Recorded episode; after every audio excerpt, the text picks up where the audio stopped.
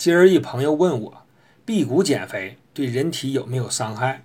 他在网上看到，一周不吃饭，光喝水，能达到既减肥又排毒的效果。我说这是个作死的好办法。试想，你只拷贝了道家的辟谷或佛家的过午不食，你修炼道家气功了吗？你天天静坐参禅了吗？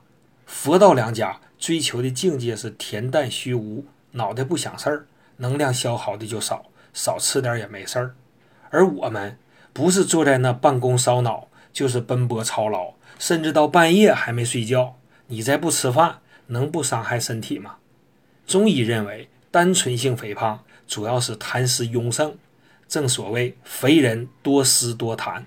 中成药可选清身消胖丸，但要注意，它不是所有肥胖的克星，一定要与病理性肥胖和药源性肥胖做好区别。